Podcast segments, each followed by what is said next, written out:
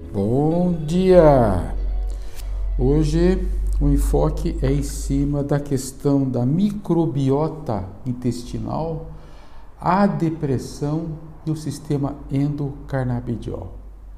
Ah, vocês voltam e me escutam na, na mídia aí o papo de o cérebro e o intestino. O intestino é muito importante no processo depressivo. O intestino é importante na relação do humor, o intestino, enfim, é, o cérebro e o intestino né, estão muito em voga, muito em voga hoje, né, dentro do conceito que se tem sobre microbiota intestinal e transtornos de humor.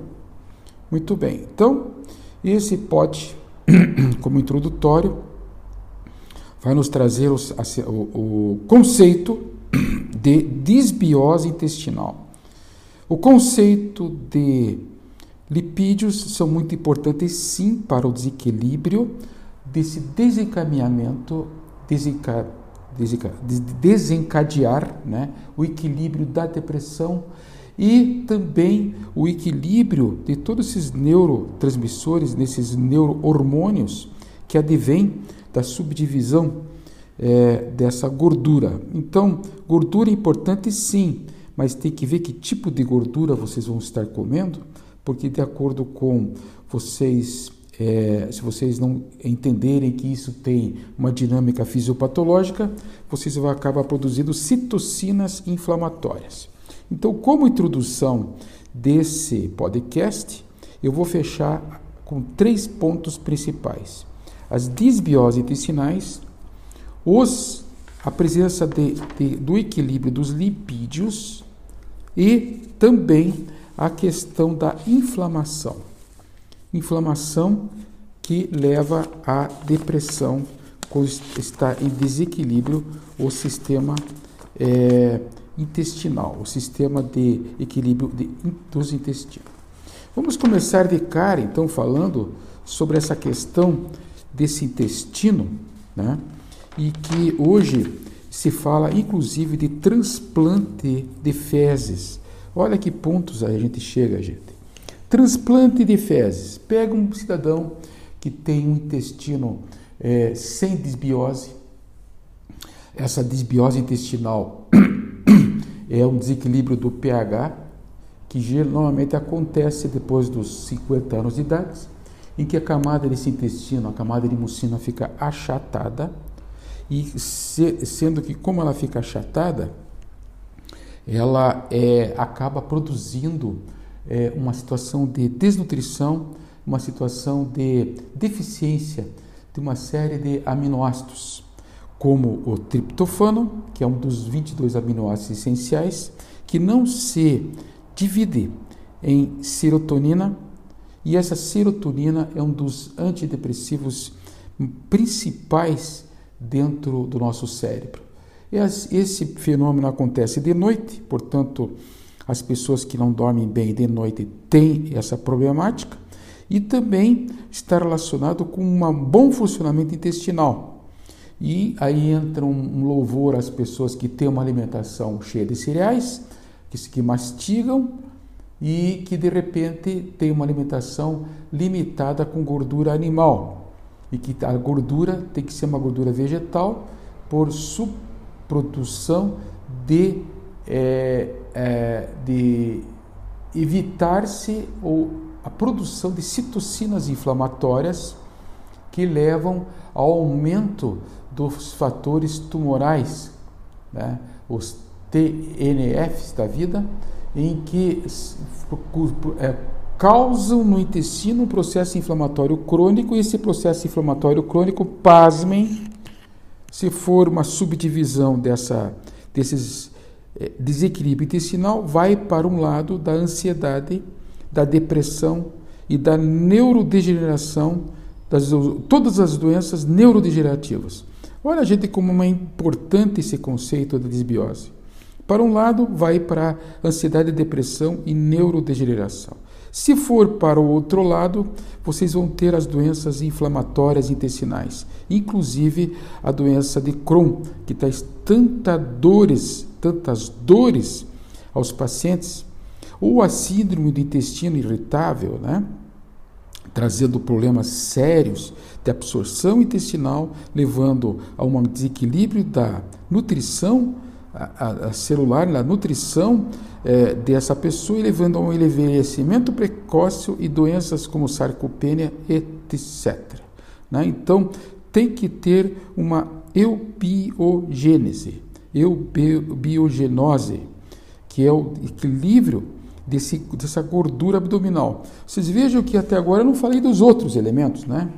Mas eu, aqui se dá muita importância porque os endocarbinoides, através do CBD1, vão fazer o equilíbrio desses marcadores é, inflamatórios e evitando ou ajudando ou resolvendo até através, através dessas enterobactérias é, problemas relacionados com depressão e ansiedade. Olha que interessante, gente. Do intestino vem esse, essa, todas essas noções que vocês têm que estar com essa alimentação muito equilibrada e vejam muito bem o que vocês vão comer de noite, porque de noite os marcadores inflamatórios chamados IL6, TNF-alfa e IL1B, que são marcadores que se elevam no processo inflamatório e que trazem todas essas doenças para vocês tão terríveis. Quem que não tem em casa um paciente que não tenha, por causa dessa desbiose intestinal, é, desenvolvido uma patologia dessa? E agora, a partir de agora, vocês começam a entender o porquê que existe toda esse, essa alteração de humor nesses pacientes. São mal-humorados, são pacientes que são deprimidos, são pacientes que vão chegar no dia a dia e vão mostrar um perfil de desequilíbrio por, por estar presente esses fatores de inflamação no intestino. A, a transformação desse triptofano tá, é muito importante na produção da serotonina intestinal. Mas não fique imaginando que é o único aminoácido que está envolvido nisso. Existem outros aminoácidos que são muito importantes. são 22.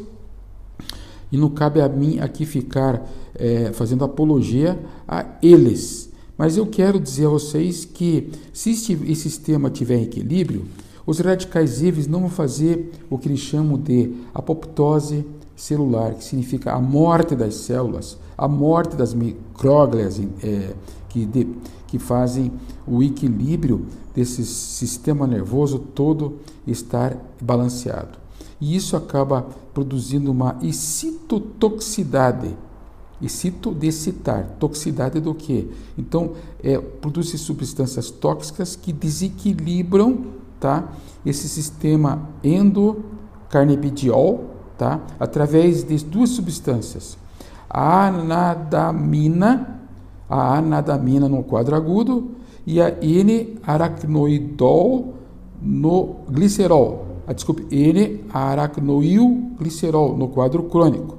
Mas isso não tem importância, não tem necessidade de você estar absorvendo esses conhecimentos. Entendam que tudo isso está muito bem estudado, tudo isso você sabe hoje que vai produzir citocinas inflamatórias e tudo isso vai acabar chegando no processo depressivo. Mal vocês sabiam que vocês dependem muito do que vocês comem, a hora que vocês vão comer e do jeito que vocês comem. Então é praticamente impossível uma pessoa que tem um processo de é, insônia venha estar desequilibrado mentalmente e vai trazer para a sociedade uma série de neuras que acontecem nas suas linhagens de pensamento, nas suas linhagens de atuação, que são aprendidas nos hábitos desde pequenas e que, por uma falta inclusive de processos curativos, como é o caso da meditação, é, acabam interferindo no ambiente.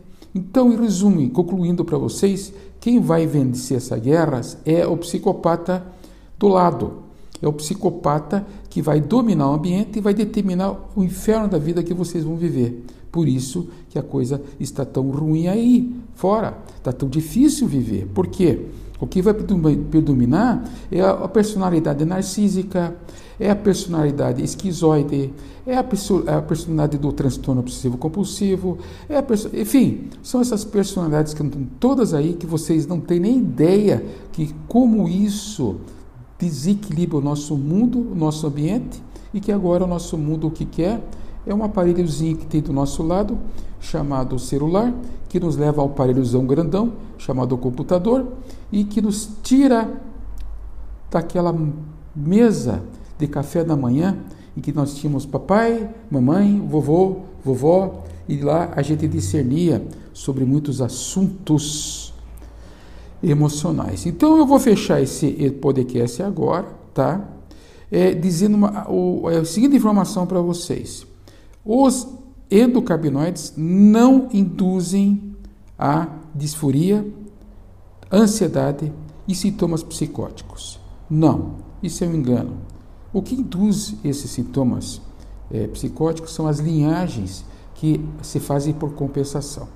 Então, vocês têm na vida opções. Você tem a opção de ser um ser bom, de se ficar longe dos ambientes tóxicos e de ter um caráter, personalidade e bancar isso.